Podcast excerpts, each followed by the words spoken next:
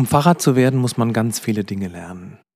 Warum welcher Papst welchen König gemobbt hat zum Beispiel. Oder welche Verbform im Altgriechischen zwischen aktiv und passiv ist.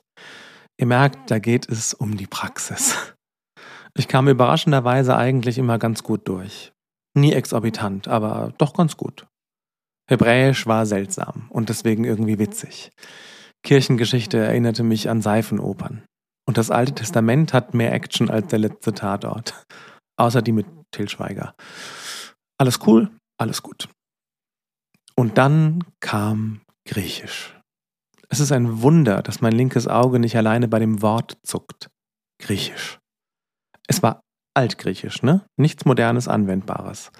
Man kriegt dann sechs Monate Zeit, um eine uralte Sprache zu lernen, eigentlich um die Bibel zu übersetzen.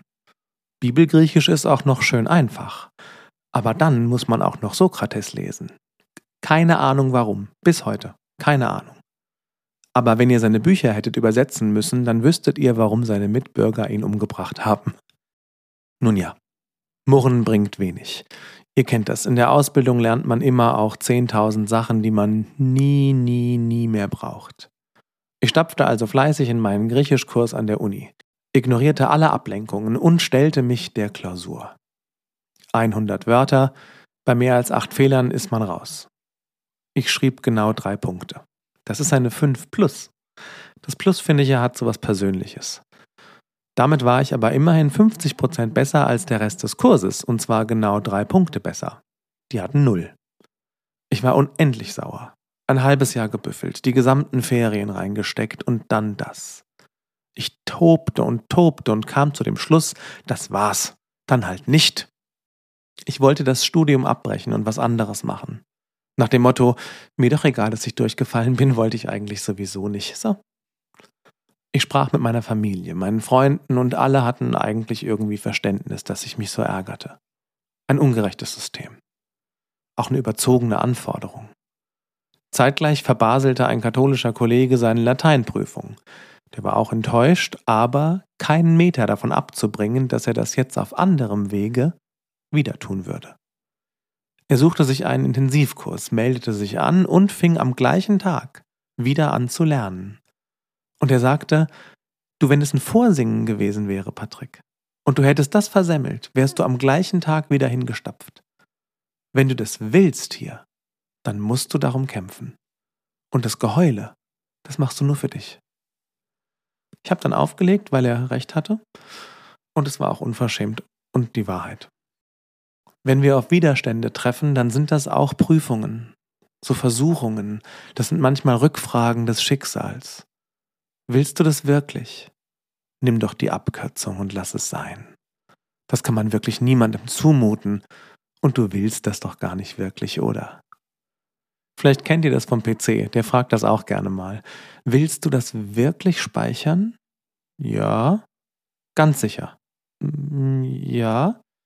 Okay, dann wird jetzt final und für immer gespeichert. Ich habe auch schon mal abgebrochen, weil ich nach fünf Rückfragen nicht mehr ganz sicher war, dass ich wirklich, wirklich, wirklich speichern wollte. Aber das ist eine andere Geschichte.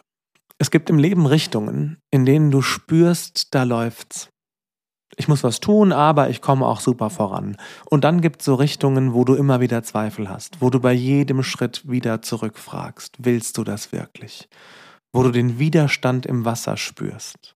Es ist zäh, es ist alles schwer. Beziehungen, in die du nur reinbutterst. Und es fühlt sich immer schwierig an, alles. Karrierewege, die du einschlägst und du kriegst einfach keinen Boden unter die Füße, egal was du versuchst. Das sind Prüfstellen, glaube ich. Das sind Prüfstellen, die fragen, willst du das wirklich? Und wenn die Antwort ja ist, dann gib Gas. Wovon ich abrate, ist Dinge um jeden Preis zu erzwingen.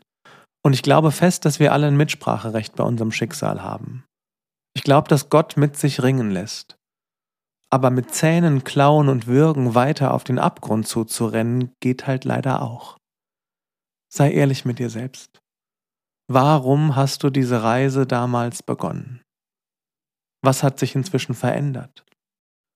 Wenn du ein Ziel hast und dir sicher bist, dann leg, was du hast, in die Waagschale. Lass dich nicht vom ersten Widerstand vom Pferd schubsen. Und behalt deine Verluste immer im Auge, damit du merkst, wenn der Preis zu hoch wird. Aber lass dich nie von deiner Angst überreden, es doch lieber sein zu lassen, weil ist schwer. Es gibt in der Bibel eine Geschichte, die von Zielstrebigkeit erzählt. Sie steht im Matthäusevangelium und berichtet von den Reisen Jesu. Er ist gerade unterwegs mit den Jüngern und mittlerweile auch nicht mehr ganz unbekannt. Es folgen ihm viele und von den Wunderheilungen weiß auch schon die halbe Gegend. Eine Frau, deren Tochter krank ist, hat auch davon gehört. Sie stammt aus einem anderen Volk, aus einer anderen Gegend.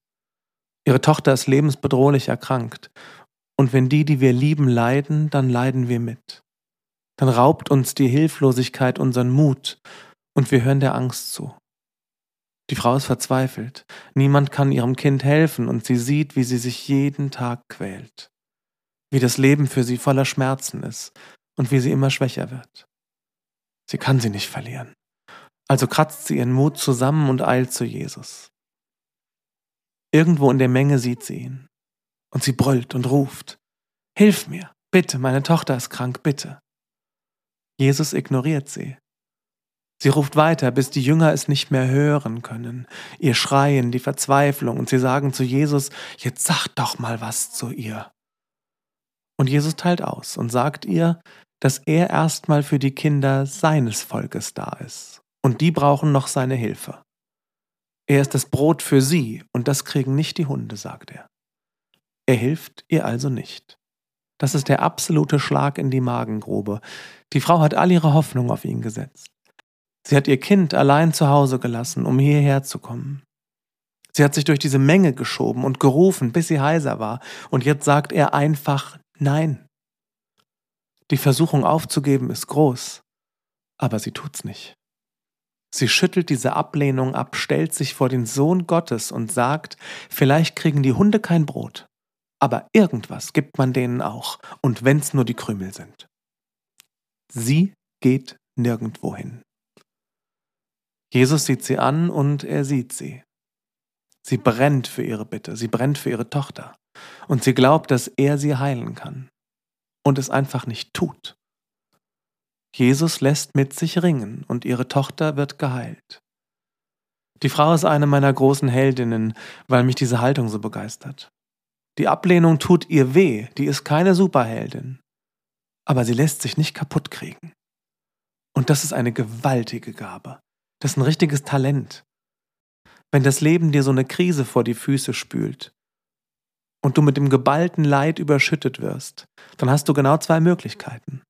Du rollst dich auf dem Boden zusammen und gibst auf, oder du findest diesen einen kleinen Teil in dir, dieses Sandkorn, den Teil, der unzerstörbar ist, diesen Teil, den man nicht kaputt kriegen kann, als ich noch Leichtathletik gemacht habe, bin ich immer 400 Meter gelaufen.